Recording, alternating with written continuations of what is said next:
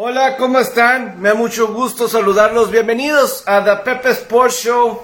Tenemos ahora sí mucha, mucha actividad, muchas cosas qué platicar. Ya me acuerdo que en recesos de en, en el receso de temporada a veces dices, ¿de qué voy a hablar? ¿No? ¿De dónde juntas temas, verdad? Para platicar, ¿verdad? Eh, a veces hay días que pues no hay nada, pero pues hoy con el arranque de la semana 1 de la NFL tenemos dos juegos de qué platicar, más retiro, ¿verdad? De James White, ¿verdad? De los Patriotas de Nueva Inglaterra, jugador que se siente orgulloso de haber visto en algún momento a James White jugar. También, eh, pues lo que está pasando con con Tom Brady, ¿verdad? Y los bucaneros de Tampa Bay que se va a ausentar, eh, pues mínimo de 10 a 11 días, de aquí hasta que sea el partido contra Titanes de la próxima semana en la pretemporada, no va a estar, ¿verdad? También la previa, terminamos hoy la división oeste de la conferencia nacional con los carneros de Los Ángeles. Los repito, vayan a mi canal de Spotify, vayan a, a YouTube o donde vayan a a sus podcasts porque pues ya he dado previas de los equipos de la sur de la americana, la norte de la nacional, este americana, este nacional, sur de la nacional y hoy acabo con la oeste de la conferencia nacional. Eh, también otros temas ahí. Los cachorros ganaron, ¿verdad? A los Cincinnati Reds en este juego Field of Dreams, este juego de Field of Dreams. Eh, Ahí también ahí como, como información, ¿verdad? Como de lo que pasó hoy en los deportes. Pero hay muchas, muchas eh, noticias que platicar con ustedes. Pero voy a empezar eh, no con los juegos, no con los juegos. Eh, si quieren platicar de los juegos, adelante. Pero creo que lo que más llamó la atención en el día fue lo de Tom Brady y los Bucaneros de Tampa Bay, en el que se va a ausentar ¿verdad? Eh, alrededor de, pues como 10 días, como hasta el día 20 de agosto se dice. Es decir, habrá pasado ya el juego de pretemporada de Titanes, de, contra los Titanes, y no va a estar Tom Brady durante, pues es más de una semana, más de una semana en la que no eh, escuchaba a Todd Bowles, ¿verdad? El entrenador en jefe de los Bucaneros de Tampa Bay, decir que no está preocupado con que no vaya a estar eh, Brady, que ya lo tenían contemplado, ya lo habían platicado previamente eh, antes de que iniciara el training camp, que eran por cuestiones personales y que era algo que tenía que eh, tomar en cuenta, que se necesitaba encargar Brady de algunas cuestiones personales no relacionados con el fútbol americano no hay, no se puede indagar, no se puede especular qué serán esas razones personales por la cual Brady no está, no va a estar. Digo, también en la semana pasada, la semana pasada, eh, Brady eh, recibió día libre en su cumpleaños y se perdió después de unos días por cuestión de problemas personales o situaciones personales. La palabra que ahí les guste mencionar en el caso de, Brady. Lo que sí es interesante, por un lado, si quiero verlo del lado optimista, por el caso de Brady, es cierto que Brady, eh, esto le puede dar beneficio al final de la temporada. La campaña pasada fue su número más alto de, en cuestión de pases intentados pases completados la temporada pasada, ¿verdad? Lleva dos temporadas seguidas en el que llega a, 40, pases de anotación. Repito, la temporada pasada fue la mayor cantidad de pases que había hecho en una sola temporada. Y al final de cuentas tiene 45 años de edad. Claramente necesita a Brady, eh, o le ayudaría a Brady, pues estar un poquito descansado, ¿verdad? No necesita jugar, digo, no necesita estar en la pretemporada, a pesar de que el, año pasado en la pretemporada jugó dos de tres partidos, dos de tres partidos, estaba viendo sus estadísticas, completó 11 de 16 pases, completó una anotación, es decir, se vio bien el año pasado en la pretemporada. Y, probablemente Tom Brady no necesita la pretemporada y va a ser mejor que se descanse ese brazo hasta que ya, eh, y eso se puede beneficiar más adelante en postemporada. Eso puede ser lo mejor para, para Brady en lo cuestión deportivamente hablando. Pero también me crea a mí ciertas, ciertas dudas. No porque sea ausente, por estas cuestiones. Pero a mí me hace pensar en dónde va a estar mentalmente Brady durante la campaña. Yo, repito, no sé cuáles son estas razones personales. Ojalá que todo esté bien, ojalá que su familia esté bien, sus papá, su papá, su mamá, eh, hermanas, esposa, hijos, ¿verdad? Que eso es algo que en los últimos años ha habido ciertas cuestiones. Nos acordamos que fue 2016 que su mamá tenía cáncer y nadie no le dijo a nadie, ¿verdad? Y a final de cuentas eh, ganó el Super Bowl, pero no le dijo a nadie, ¿verdad? Pero Brady como que siempre ha estado ahí en los entrenamientos. El año la semana pasada que le dieron permiso para ausentarse durante su cumpleaños, eso me suena diferente. Eso me suena a un Tom Brady diferente que en otros años. A Brady no se perdía por su cumpleaños, no se ausentaba entrenamientos. Y ahorita, otra vez, ignoro que haya sido. Pero si me pongo a pensar cómo va a estar la mentalidad de Brady. ¿Tendrá Brady el hambre para buscar ganar el campeonato? Para buscar ganar el supertazón, para hacer lo mejor posible. ¿Tendrá Brady eso en su corazón, en su mente? Yo digo, hay que recordar que se había retirado. Por alguna razón se retiró. El 2 de febrero anunció que se retiraba. Algo habrá pasado, algo habrá sucedido, pero ya no quería jugar. Que a lo mejor se estaba aburriendo y, y 40 días después anuncia que regresa. Ok, pero ya se había retirado y a lo mejor, a lo mejor, a lo mejor, en ese tanto regresar, le habrá dicho a Tampa, pero dame, necesito estos tiempos libres, necesito cuestiones acá. Simplemente, para Brady no es normal que durante su cumpleaños, que siempre es 3 de agosto, es decir, siempre está la pretemporada. No es normal en el caso de Brady que se ausente por cuestiones o que no vaya a jugar juegos de pretemporada. A los 44 años estaba jugando juegos de pretemporada y ahora no.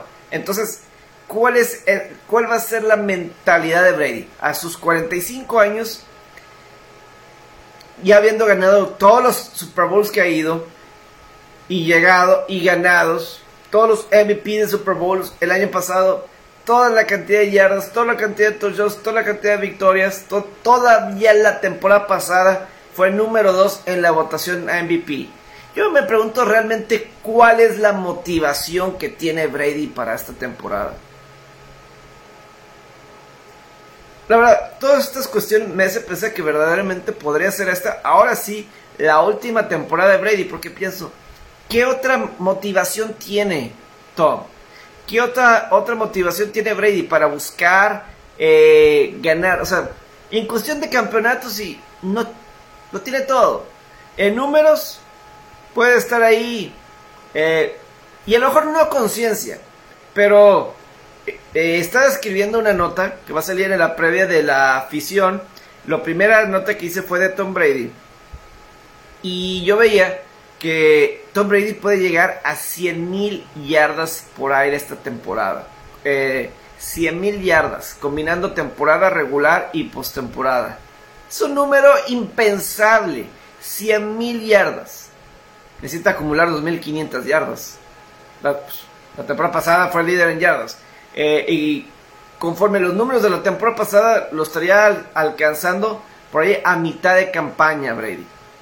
Pero, sí, o sea, para esos números yo digo que ha logrado tanto que, pues, total, este, si no llega a las 100, pues qué eh, definitivamente, gana un Super Bowl más. Y, o sea, yo pensando, sí, o sea, y, o sea, ¿qué más? O sea, ¿qué motivación tiene más? Ya sabemos que es bueno, ya sabemos que es el mejor de todos los tiempos. ¿qué motivación tiene realmente Tom Brady para la temporada 2022? Yo le pregunto a ustedes, ¿cuál es esa para ustedes? Difícil de responder. Pero bueno, vamos a esperar estos 10, 11 días. Eh, el mismo Todd Bowles, el head coach, no está preocupado de que no vaya a estar en exactamente un mes, el 11 de septiembre, cuando enfrenten a los Vaqueros de Dallas en el domingo por la noche para arrancar la temporada. Entonces yo creo que por ahí es algo importante lo de Brady, pero bueno, ahí está. En cuestión de sus compañeros, de platicar de, sus compañeros, eh, James White, corredor de los Patriotas de Nueva Inglaterra, corredor, más bien como corredor receptor, ¿verdad? Un corredor receptor anunció su retiro de la NFL. Una de las mejores personas, figuras que uno escucha así a través de los medios, que uno lee y pone atención, ¿verdad? yo me acuerdo de James White estando en la Universidad de, Wisconsin, ¿verdad? Entonces, realmente eso ha sido importante.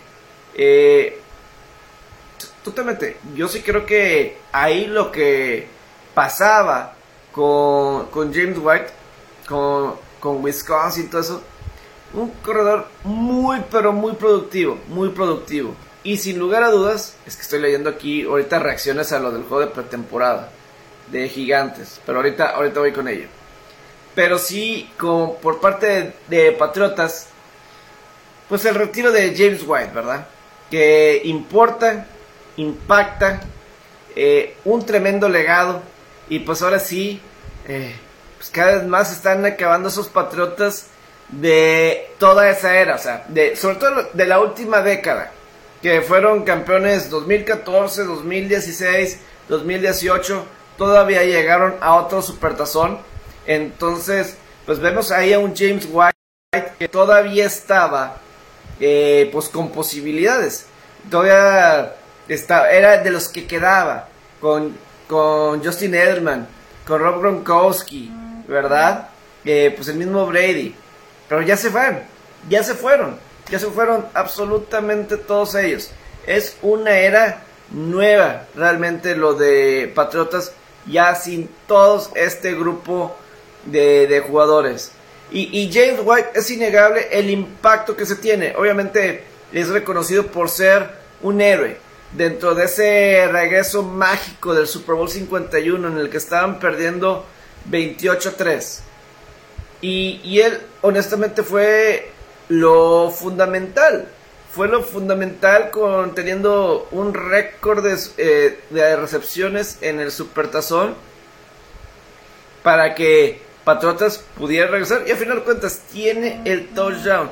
Tiene el touchdown con lo que terminaron ganando eh, el, partido, ¿verdad? Este. Y. Y yo no sé, probablemente no será de Salón de la Fama James White, pero innegablemente será recordado por siempre eh, por todos los aficionados de Patriotas. ¿O a poco no? ¿A poco no va a ser recordado para siempre? Es que quiero sacar los números exactos. Estoy buscando aquí eh, exactamente lo de el, es el, el supertazón, pero eh, fue seleccionado en el 2014 en la cuarta selección y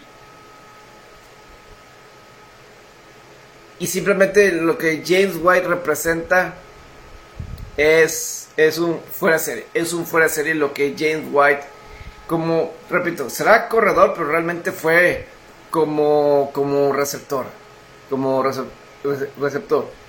Es más, tuvo más recepciones que acarreos en su carrera. 381 recepciones y, 319 eh, acarreos. ¿Verdad? Eh, su mejor temporada fue en el 2018, cuando tuvo 12 anotaciones, cuando Patriotas ganó el Super Bowl 53. Es decir, el Super Bowl 53 contra Carneros. Realmente James White eh, fue increíble, increíble todo lo que logró durante su estadio, su, estancia ahí. Saludos desde Oklahoma, Mario. Gusto en saludarte. Aquí platicando del retiro de James White. Estoy tratando de encontrar eh, James White Super Bowl numbers. Quiero decir los números exactos. Eh, numbers. 14 eh, recepciones, 110 yardas, una anotación. No, es que fue, lo fue todo, ¿verdad? Eh, no, es, no sé, ¿qué opinan ustedes de James White? ¿Ustedes qué opinan del legado de James White, de lo que representó James White? Eh, en el Super Bowl fueron 14 recepciones, anotó 20 puntos en ese supertazón. 14 recepciones, 20 puntos. Eh, con dos anotaciones por tierra, una anotación como receptor y conversión de dos puntos. Probablemente si Tom Brady no le das el MVP de ese Super Bowl 51, el jugador después de MVP era James White, sin lugar a dudas. Aquí estoy diciendo los números, 14 recepciones, 20 puntos, 3 touchdowns y conversión de dos puntos para que Patriotas pudiera regresar y ganar el partido. Eh, y la anotación de la victoria. A final de cuentas, el touchdown de la victoria fue él, que no fue fácil. Tuvo que eh, irse profundo, eh, ir con todo hacia las diagonales para conseguir la anotación para que ganara el partido. ¿Cómo estás, Roberto? Gusto, buenas noches. No sé qué opines de de lo de James White, estamos hablando, ahorita vamos a platicar de los partidos de hoy jueves, ¿verdad? De los partidos de hoy jueves y también de el juego de la previa de los Carneros de Los Ángeles y otras cositas más, ¿verdad? Si les gusta participar en estos, en estos temas. O si tienen alguna otra pregunta, o, eh, ahorita en su momento estaré contestando así de lo que los que les esté interesando al momento, porque sí hay, hay noticias así alrededor, ¿verdad? Entonces, se nos va James White, se nos va de esos, de esos jugadores que apoyas y que da, te da, mucho gusto. Eh, sé que el año pasado, cuando era gente libre, Tom Brady lo buscaba, quería que se fuera con él a Tampa, pero se terminó quedando en, Nueva Inglaterra. Entonces, eh, si ustedes me, me dan eh, las figuras importantes de estos supertazones que llegaron del 2014 a la fecha, Patriotas, obviamente Brady es uno, está Gronkowski, está Edelman y luego el caso de James White, ¿verdad? Y luego está James White en cuestión de la ofensiva. Eh, creo que quedan los hermanos, eh, uno, uno de los McCorney, queda de, McCorney de defensivo. Eh, por mencionar. Creo que se me está yendo este defensivo que todavía queda. Pero al final de cuentas, ahí está el caso de James White. Ojalá. Eh, y, no fueron unos años fáciles. Me acuerdo que una tragedia familiar tuvo la temporada pasada y necesitó ausentarse de algunos partidos. ¿Verdad? Cuando se enfrentaron a, a. Pues es, es lamentable eh, que le haya pasado eso alguien como, como James White. Estoy seguro que uno de los jugadores favoritos que ha tenido Bill Belichick en los últimos años, el caso de James White, ¿verdad? Muy, pero muy efectivo, eh, Robert, muy, pero muy efectivo.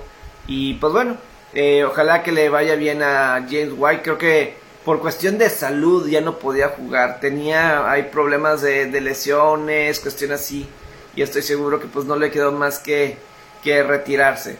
Era un corredor, más receptor, pero sabemos que a Tom Brady, a Tom Brady siempre le ha gustado tener a ese corredor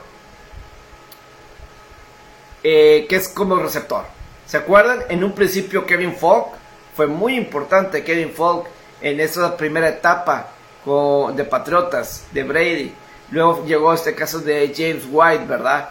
Tampa Bay la temporada pasada contrataron a Gio Bernard, ¿verdad? O convirtió, ayudó para que Leonard Fournette fuera un mejor eh, corredor saliendo del backfield. El primer año Fournette batalló mucho, el primer año con Brady. El segundo, pues sí, porque para Brady es muy importante esos checkdowns, esos checkdowns, esos pases rápidos. Y James White, como Kevin Falk y otros corredores, eran fundamental, como Danny Woodhead, eran fundamental estos jugadores. Quien lo hizo mejor, probablemente sí lo fue James White. Sí, la lesión de la cadera no, no sanó bien, no sanó bien y lástima que se tenga que retirar alguien como, como James White. Continuamos con los otros temas, los partidos de hoy de la pretemporada. Hablando de los Patriotas, ¿por qué no hablar de el Gigantes Patriotas, verdad? Eh, Gigantes gana por marcador de 21 a 20. Eh, obviamente aquí en la pretemporada no se trata de enfocarse en los marcadores, sino en, en el accionar, ¿verdad? En los, y un tema que si, si me han escuchado en los últimos días, un tema que yo tengo es cómo van a manejar la ofensiva de Patriotas, es decir, quién va a estar mandando las jugadas de los Patriotas. Eso para mí es la duda más grande que tengo con Nueva Inglaterra. No jugó Matt Jones, ¿verdad? Eh, le dieron la responsabilidad prácticamente eh, al quarterback novato, ¿verdad? Al quarterback novato que seleccionaron en la cuarta ronda, quiero Beli Zappi, a él fue al quien le dieron la oportunidad de tener ahí el, el, el balón, ¿verdad? Y que fuera el quien tuviera las opciones, pero en sí fue muy curioso, porque han escuchado de competencia en pretemporada entre jugadores, aquí me suena que Bill Belichick ha creado una competencia entre asistentes para ver quién va a ser el coordinador ofensivo, quién va a manejar las jugadas. La primera serie fue Joya. Muy bien, es el veterano, 36 años. Ya sabe Patriotas quién tiene Joya. 36 años, ya es un veterano, ya lo sabe. El caso Seppi se vio bien. Pero la, verdad, la verdad, eh, yo nunca había visto esto. Competencia de coaches para ver quién va a mandar jugadas. Pero se lo repartieron. Por un rato fue Matt Patricia. Por lo general fue Matt Patricia. Pero llegó un momento dado que Joe Judge era quien estaba mandando las jugadas por Patriotas. Y cuando le preguntaron a Bill Belichick sobre quién va a estar mandando las jugadas, dice que es un proceso, ¿verdad? No está preocupado por eso, pero que es un proceso. Entonces, básicamente Bill Belichick está tratando a los coaches como jugadores. A ver, tenemos a ellos dos, ¿quién, va, quién es el que mejor manda las jugadas? ¿Quién tiene el mejor ritmo? ¿Quién de los dos? Perdón, ¿quién de los dos? Por lo, la mayoría del partido fue Matt Patricia. E, es, e, es muy raro. La verdad, Robert, yo, yo me estaba yendo entre los dos juegos, entre los dos partidos que estaban al mismo tiempo. Y sí me acuerdo una escena así de, primero una Matt, Patricia y en otro Joe Judge. Y en esa instancia, en ese momento, ya, y ya luego de leer las declaraciones de Belichick diciendo que es en proceso. A mí me, yo siento que están compitiendo. O mínimo entre todos ver, a ver, quién es el mejor que manda. Lo que sí es que ninguno de los dos tiene experiencia. Ni Patricia ni Joe Josh. Tienen experiencia en, en ser coordinadores ofensivos. Es más, la experiencia es prácticamente nula como coaches ofensivos. Matt Patricia, en su tiempo pasado con Patriotas, él era coordinador defensivo. Y la verdad, si ustedes me preguntan, no era un buen coordinador defensivo. Si ustedes me preguntan, para mí Matt Patricia no fue un buen coordinador defensivo con Patriotas. Permitían muchas yardas, ¿verdad? Y, y, de cualquier manera ganaban, pero permitían muchas yardas. Y Joe Josh, en su, temporada, en su etapa previa con Patriotas, antes de que fuera head coach de Gigantes, él era el coach de equipos especiales. Solamente la última, con Patriotas, era coach de equipos especiales y también eh, fungía como coach de receptores.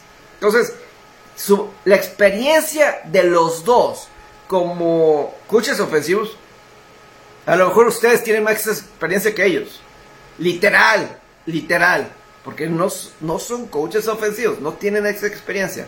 Sin embargo, Bill Belichick está confiando en ellos, en alguno de ellos, para que, para que continuar la evolución de Mac Jones de coreback. Fue mal head coach de... Sí, o sea, para mí Matt Patricia fue un mal coordinador defensivo. Por él perdieron el Super Bowl 52 contra Filadelfia. No pudieron detener a Nick Foles en todo ese partido. Extrañamente, dejaron fuera a Malcolm Butler en ese Super Bowl, ¿se acuerdan?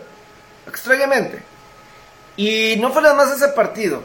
O sea, es más, hasta en el mismo Super Bowl contra Atlanta, ese Super Bowl 51. ¿Cuántas yardas? O sea, estaban perdiendo 28-3, a final de cuentas. La defensiva no estaba pudiendo contra Matt Ryan. No estaba pudiendo contra eh, Julio Jones. Luego un año después en el Super Bowl era lo mismo. Y si pensamos cómo era, eh, batallaba esa defensiva. Para mí Patricia no era un buen coordinador defensivo. Fue un mal head coach evidentemente con Leones. Eso es innegable. Eso es innegable. Eh, pero muy curioso eso de, Patriotas. ¿Quién va a ser el coordinador ofensivo? ¿Quién va a mandar las jugadas? Eh, porque está de por medio la franquicia. Está de por medio el futuro de Mac Jones. Que ahí está absolutamente todo. Ahora, Bill Belichick está muy calmado.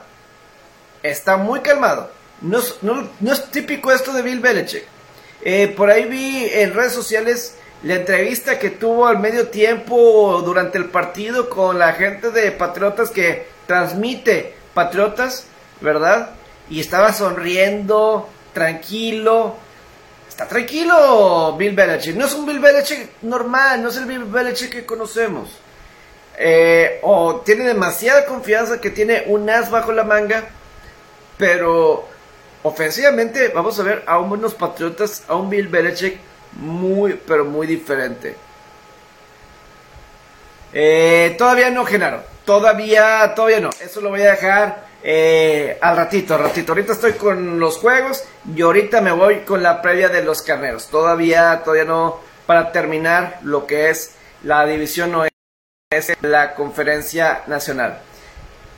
Pues mira, para terminar esto de, de los Patriotas, el caso de Bill Belichick, el caso de Bill Belichick, eh, pues Robert Kraft en marzo dijo, estoy cansado y que hayan pasado tres años sin ganar un juego de postemporada. Para Kraft es mucho y ya quiere resultados, pero depende esto de, la coordinación ofensiva. Porque no es como si tienen los mejores, las mejores armas a la ofensiva, no lo tienen, no lo tienen. Eh, está este eh, la selección Thompson de Baylor este que eligieron. Vamos a ver qué onda. Eh, corredores, sabemos que hay una combinación, pero esa es la cuestión con, con Patriotas. Con los gigantes, que también pues, en ese partido. Yo no sé por qué hay tanta crítica hacia Daniel Jones y la ofensiva. Están diciendo que batallaron. Yo no siento que batallaron. Eh, Daniel Jones jugó como dos series. Y tuvo una serie que terminó en gol de campo, ¿verdad? Eh, Jones completó 6 pases de 10 para 69 yardas. Consiguió otro primer y 10 corriendo. Diga, si nos vamos así, es, yo no quiero decir que, ah, qué gran partido, va a ser genial, Daniel Jones, no, no, no, no, no, no. Pero si nos vamos realmente a una serie o dos, lo que vimos, 6 de 10, 69 yardas, eh, una, ya, eh, una carrera que fue de primer y 10, en tercera oportunidad consigue el primer y 10, avanza en el balón y si no me equivoco consiguen puntos. Yo digo, ¿qué más quieres? O sea, creo que, o sea, no es para criticar que mal juego. Si hubiera estado uno de 10 para 5 yardas, pues sí, ¿verdad? Pero 6 de 10, 69 yardas, o sea, eh, hay cuestiones de línea ofensiva. Eh, a lo mejor por la crítica que, fue golpeado, pero creo que Daniel Jones no está mal. Pero aquí, evidentemente, la línea ofensiva de Gigantes, eh, pues aquí es interesante, ¿verdad? Pepe no tienen equipo ni para pelearle a Miami. En el papel no. Y si nos acordamos, han batallado.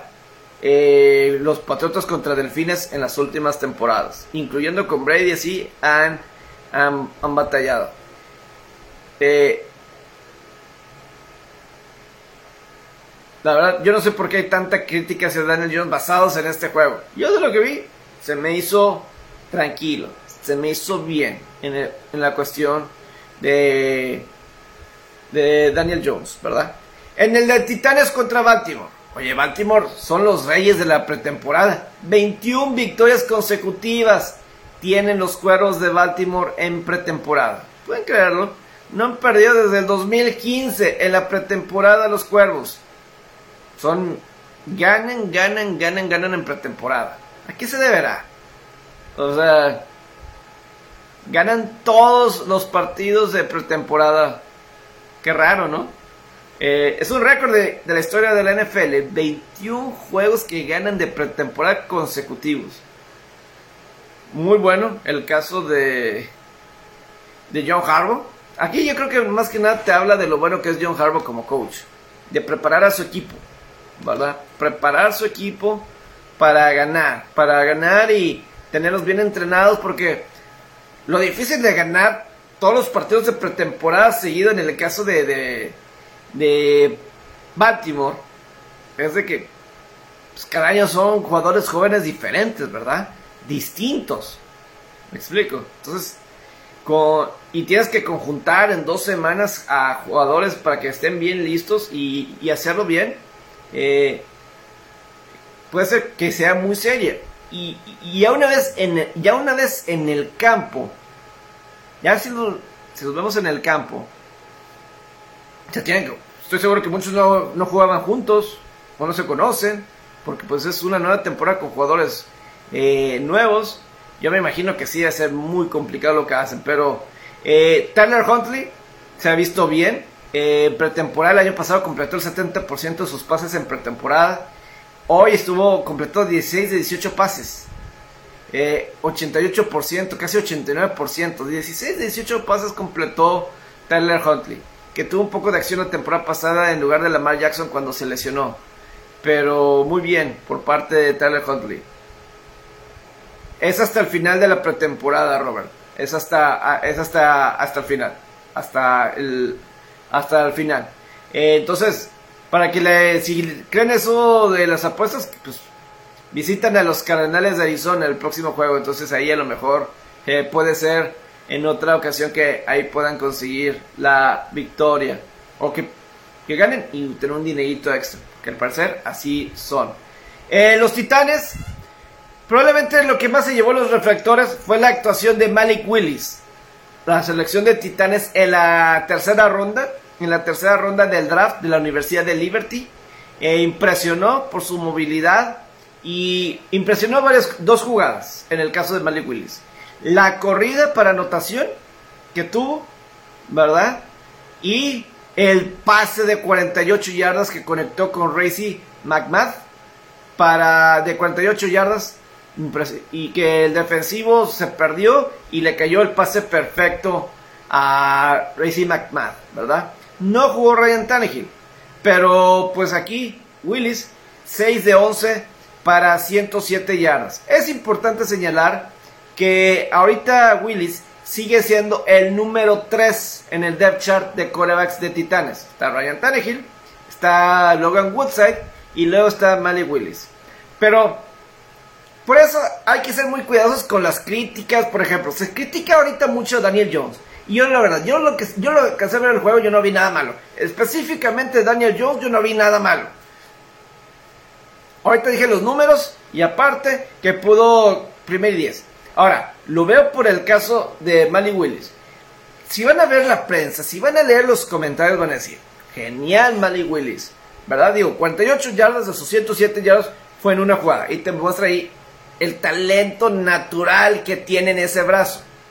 Pero luego leo un comentario de, de Mike Bravo, el head coach de Titanes, después del partido.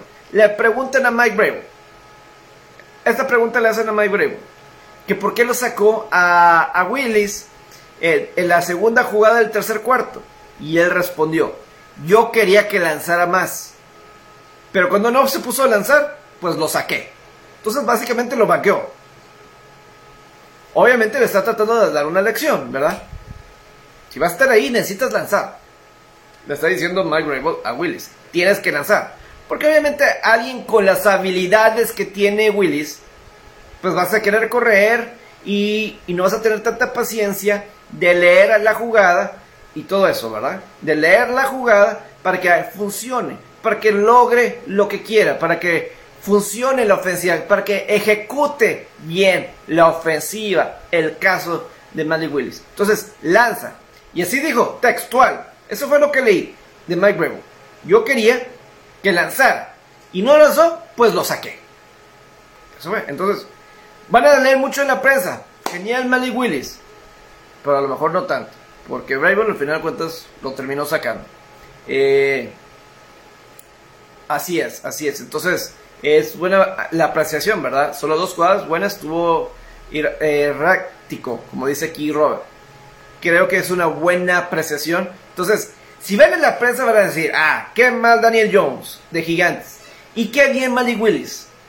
Hay que ver más a fondo. No hay que irse con esas cosas así rápido. Hay que checar, hay que analizar. Y claramente lo de Brable es una señal. Este, y para que se calmen todos. A final de cuentas lo banqueó. O lo sacó antes de eso porque eh, ponte a lanzar. Ah, no, ¿lo vas a lanzar? Entonces te saco al que sigue. Al que sí lanza. Es buena idea lo de Brego. Es buena idea de, lo de Brego. Quieres construir a Willis para. No sé si para el 2023. Que él sea tu coreback franquicia. O 2024. Como un coreback de tercera ronda. No tiene nada garantizado Malik Willis, ¿eh? No es un coreback de primera ronda como un Trey Lance en San Francisco, que tarde o temprano va a tener su oportunidad de ser titular. Aunque no nos guste, pero Lance va a tener su oportunidad porque estas tres selecciones de primera ronda. Él tiene que ser titular en algún momento dado. Manny Willis como tercera ronda no tiene nada garantizado. Se lo tiene que ganar. Y si no se lo gana, eh, y Tajil o tiene una buena temporada, o Tajil no tiene una buena temporada y necesita buscar otro coreback, nadie va a decir, ah, es que seleccionamos a Malik Willis el año pasado en la tercera ronda. Como tercera ronda no te garantiza nada si eres Mal Malik Willis, no te garantiza nada. Es algo que debe de... Estoy seguro que es realista y, y todos así, como nada más apaciguar. Bien por Malik Willis con esa anotación que tuvo por tierra, bien por ese pase de 48 yardas, pero todavía le falta mucho a Malik Willis para ser lo que Titanes le gustaría que fuera. Probablemente a Titanes sí le gustaría que fuera. Pero lo tiene que ganar en el campo. Tercera ronda. No es nada, nada seguro. Ahora sí, vámonos con la previa de los carneros de Los Ángeles. Termino ya esta división oeste de la Nacional. Y pues bueno, están los campeones, ¿verdad? Los campeones del Super Tazón 56. Eh, Para ser claros, desde el inicio tengo que hablar de los carneros porque de lo contrario me multan. Como diría Marshall Lynch. Me multarían, entonces por eso tengo que hablar de los carneros. Digo, nos ganaron el Super Tazón, remontaron, nos ganaron el Super Bowl. Pero bueno, están, tengo que hablar de ellos, tengo que hablar de ellos, tengo que, cumplir. De lo contrario me multarían. Es la única razón que hablo de los carneros de Los Ángeles. ¿Verdad? Después de lo que pasó el, 13 de el pasado 13 de febrero. Pero, pues así es los carneros ganaron el Supertazón. Y, y vaya forma de, ganar el Super Bowl. Es más, los últimos tres partidos casi regala el juego Carneros contra Tampa Bay, ¿verdad? En la ronda adicional. Después de tener una super ventaja sobre los bucaneros, casi dejan ir la ventaja. Eh, dejaron ir la ventaja, los empataron. Balones sueltos, eh, hasta Cooper Cup soltó balones y, y todo eso, ¿verdad? Pero cuando tenían un pase largo a Cooper Cup, gol de campo, ganaron el partido. Luego, en el juego de campeonato contra San Francisco, si Tart intercepta ese balón, otra cosa pudo haber sido, probablemente ni siquiera llegan al Super Bowl, pero están abajo 17 a 7 en el cuarto cuarto. Y regresaron y ganaron el partido. En el Super Bowl contra mis Bengals, están perdiendo eh, rápidamente en el tercer cuarto, se fueron arriba. Fueron dos anotación y gol de campo rápido por parte de, Cincinnati, ¿verdad? Estaba al frente de Cincinnati, Carneros tuvo que remontar en el juego, tuvo que remontar para ganar el partido, ¿verdad? Y tuvieron que solucionar una cuarta y uno, ¿verdad? Tuvieron que resolver una cuarta y uno. Entonces claramente fue increíble eh, el que hayan la forma que le hicieron para remontar. Sabíamos que tenían todo el talento del mundo, Pero eso no, eh, no significa que no, este, que puedan ganar el Super Bowl y con la buena fortuna y además el buen equipo que eran, eran un gran equipo. Es decir, eh, obviamente Matthew Stafford, eh, Sean McVay de head coach, Cooper Cup, eh, Robert Woods, o, de, o del Beckham Jr. tienes obviamente Andrew Whitworth de tackle ofensivo, ha estado la temporada pasada en la defensiva. Aaron Donald, Von Miller te trajiste, también en el perímetro Jalen Ramsey. Entonces, grandes jugadoras, ¿verdad? Que para ganar ahora. Y bueno, es cierto, por si me iban a decir algo, Robert Woods pues salió lesionado la temporada en el super, eh, durante la temporada del caso de, Robert Woods, ¿verdad? Pero bueno, ¿qué esperar de esta temporada de los carneros, ¿verdad? Obviamente son los campeones defensores. Tienen un nuevo coordinador ofensivo, ¿verdad? Porque Kevin O'Connell ya no está, ¿verdad? Se, eh, le, se fue a hacer fue nombrado el entrenador en jefe de los vikingos de Minnesota. Entonces ahora Liam Cohen es el nuevo coordinador ofensivo de los vikingos, de los carneros de Los Ángeles. Él había estado, fue coordinador ofensivo la temporada pasada en la Universidad de Kentucky. Previamente había sido coach de receptores y corebacks del 2018-2020 con los carneros antes de ser coordinador ofensivo de la Universidad de Kentucky en la NCAA, en la Conferencia del Sureste y muchos dicen que le fue bien en esa parte. Regresa como coordinador ofensivo, pero sabemos que Sean McVay es quien manda las jugadas ahí con los carneros. Eh, en agencia libre no sé cómo le hacen los carneros para... Eh, sabemos que los carneros, ellos en agencia libre eh, no confían en el draft. Prefieren ir por veteranos, ¿verdad? Prefieren ir por veteranos. Esa es la forma que construyen. Utilizan jugadores estrellas de primera ronda, ¿verdad? Eh, para utiliza selecciones de primera ronda para conseguir a grandes jugadores como Matthew Stafford, Von Miller y algunos de otros, ¿verdad? En el lado ofensivo del balón, sí hay dudas que tienen que corregir. Obviamente, eh, pues si han estado al pendiente de Matthew Stafford, hay una cuestión de, lesión en el codo, ¿verdad? Que lo han estado ahí limitando, no sé qué le inyectaron. A, pues, el caso de de Matthew Stafford es algo que hay que checar. Pero en la cuestión de corredores, en cuestión de, receptores, hay un par de cosas que, hay que checar.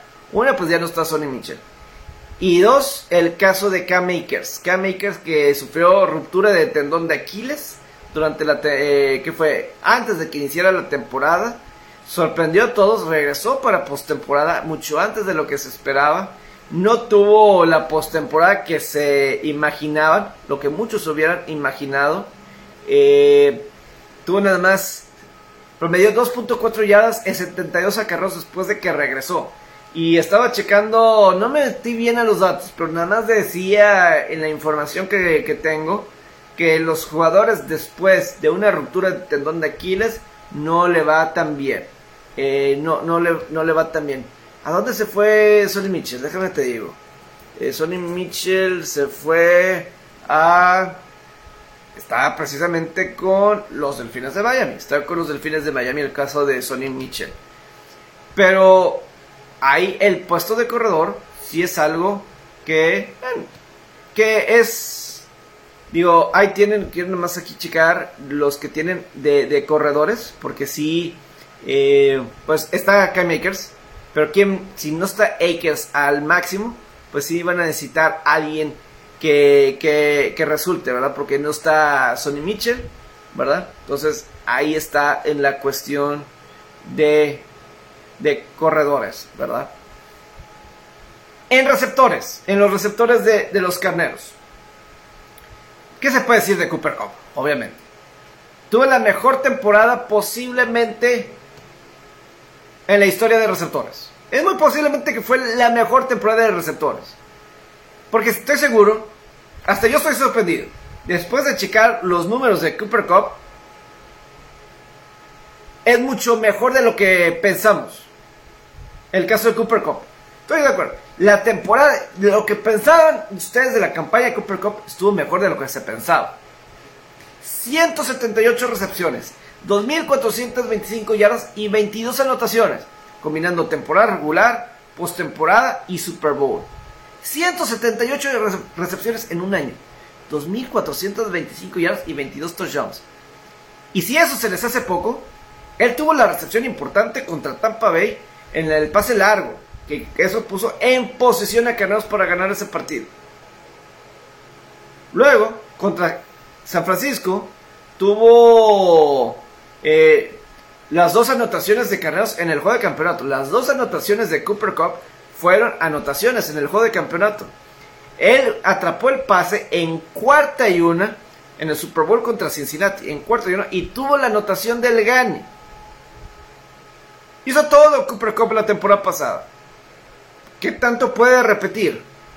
A lo mejor sí, pero la verdad es que Cooper Cup, por algo, eh, fue nombrado el MVP del Super Bowl. La verdad es que Cooper Cup fue inmejorable al lado de él, ¿verdad? O del Beckham Jr.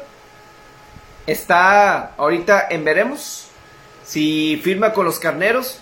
Todavía no está recuperado de la ruptura de ligamentos. Muchos se piensa que como para octubre va a estar listo. Va a firmar con carneros o se va a ir con otro equipo.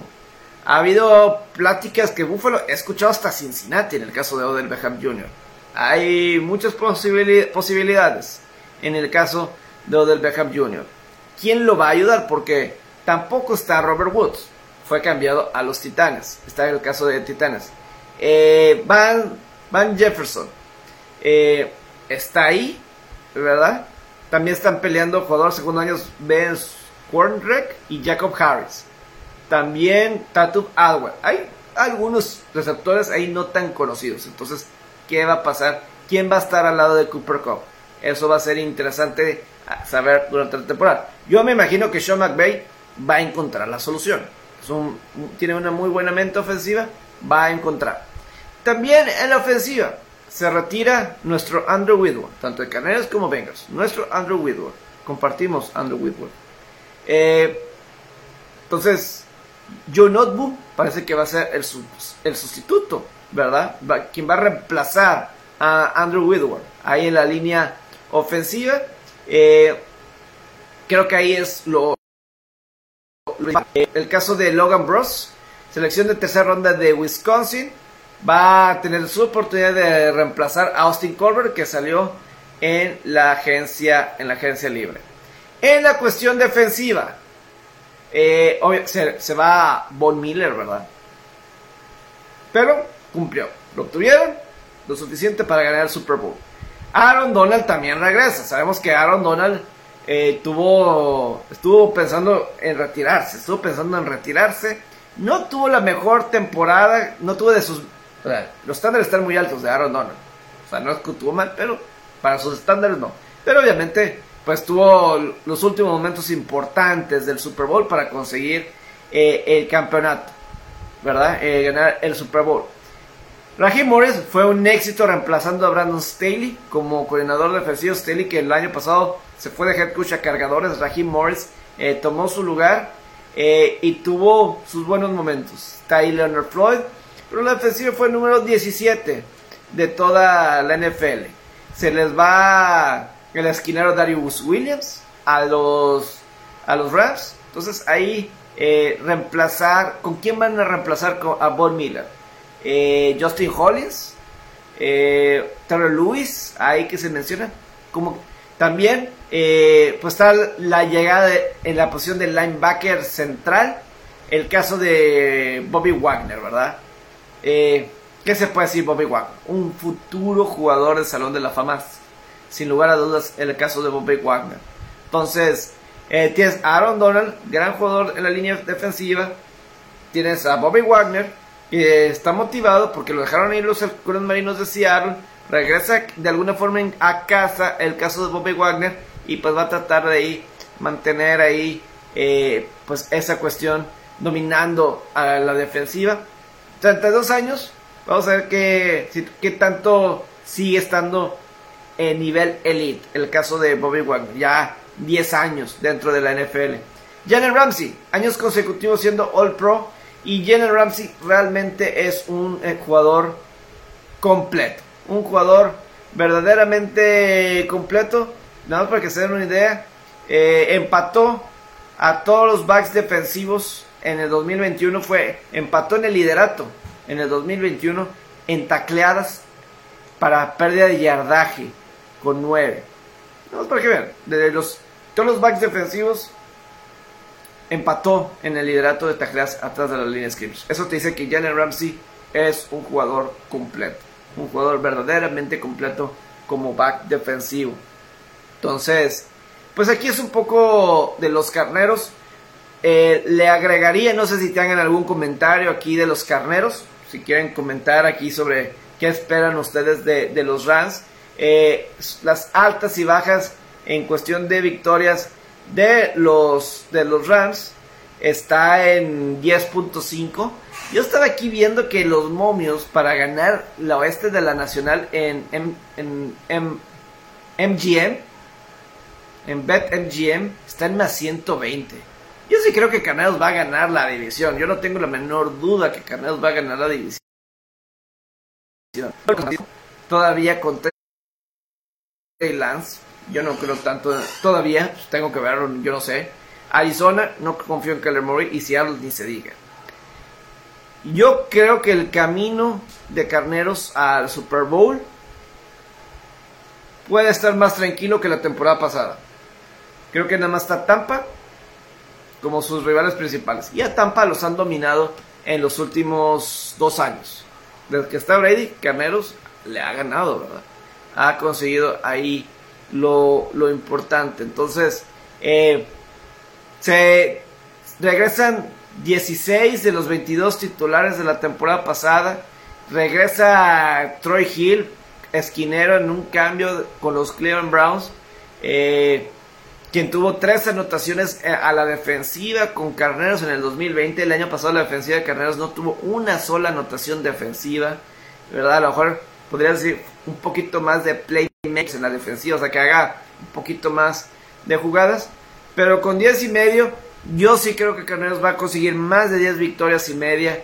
La conferencia está a modo. La división está a modo. Yo sí creo que Carneros, yo sí me voy que llegan más de 10 y medio sobre todo si Matthew Stafford puede jugar. Si eso del codo se le puede complicar, eso podría cambiar. Pero de lo contrario, creo en Sean McVay, creo suficiente en Matthew Stafford, creo en jugadores como Cooper Cup, creo en jugadores como Jalen Ramsey, creo en jugadores como Aaron Donald.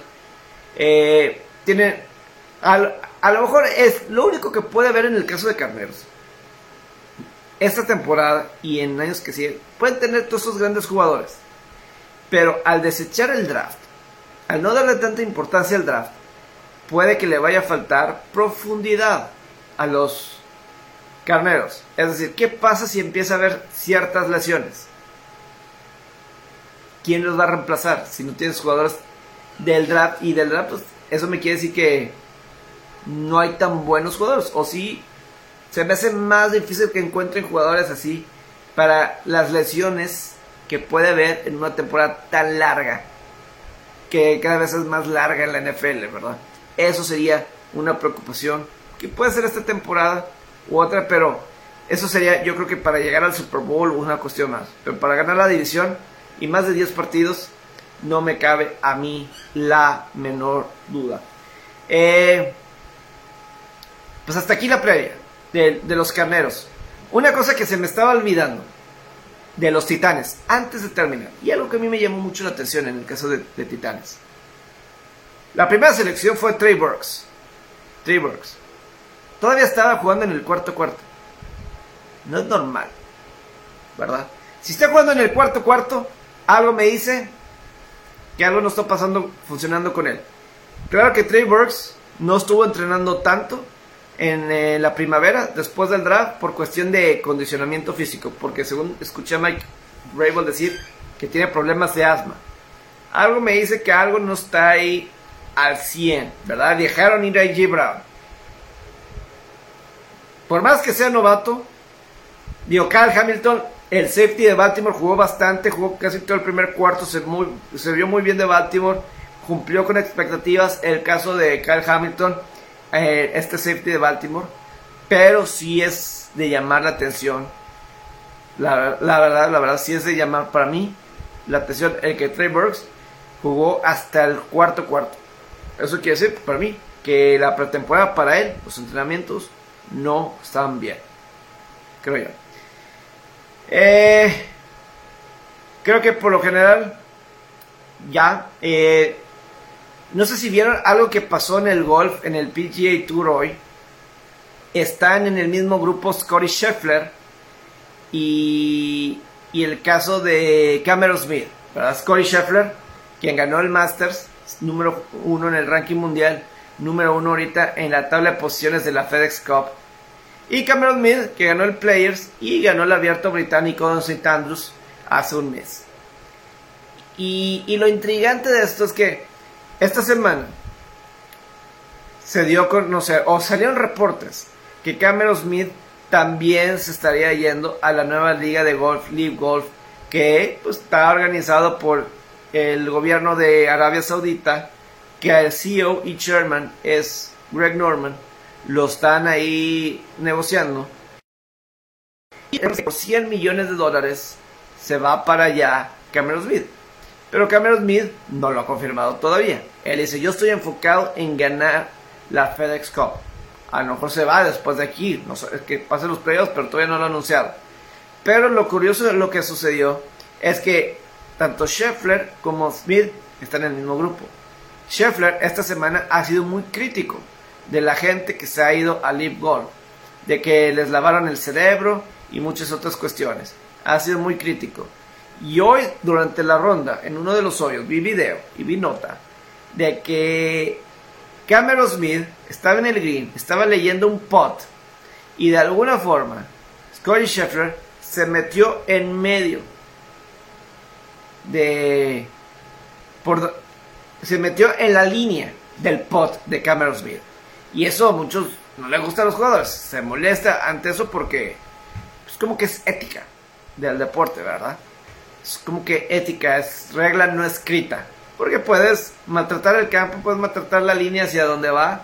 Y eso no le agrada a, ningún golfista, sea profesional lo que sea, amateur. Es algo que debes saber. No caminas enfrente de alguien que está por hacer un pot. No lo haces. Y todo el mundo piensa que es como que un mensaje de Cameron Smith hacia de, de Scotty Scheffler a Cameron Smith simplemente es, es, es wow, es wow lo que pasa ahí. Porque esto realmente se ha vuelto una batalla, una batalla entre, no solamente entre las ligas, no solamente entre el comisionado Tim Finch del, de la PGA y, y Greg Norman, el CEO de Live Golf Series. Esto no, porque, y no solamente es la demanda legal en el que los golfistas, eh, eh, que los jugadores de League Golf están demandando a la, a la Tour de la PGA por prácticas antimonopolio.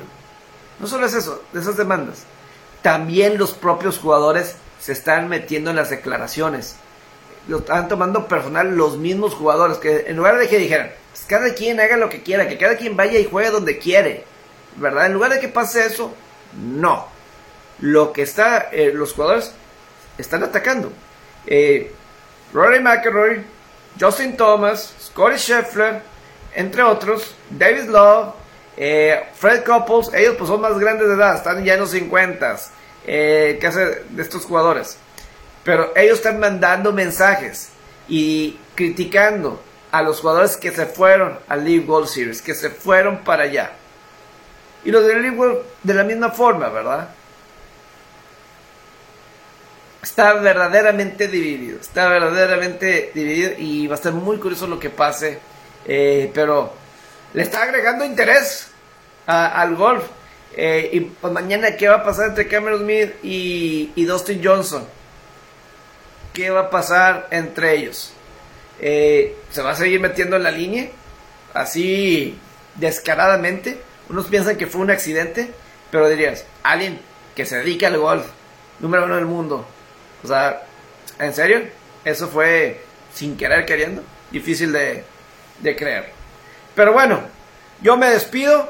Voy a ver si mañana viernes o sábado, o sábado tempranito, antes de que empiece eh, los juegos del sábado, me vuelvo a conectar con ustedes o mañana voy a ver qué, decido. Pero usted se pendiente, voy a estar seguido con estas eh, transmisiones. El, el, domingo también en RG Deportiva, ahí podremos tener todo lo que está pasando en la pretemporada de la NFL. Los dejo con mucho gusto. Que tengan una excelente noche y si me están viendo tempranito, un gran viernes.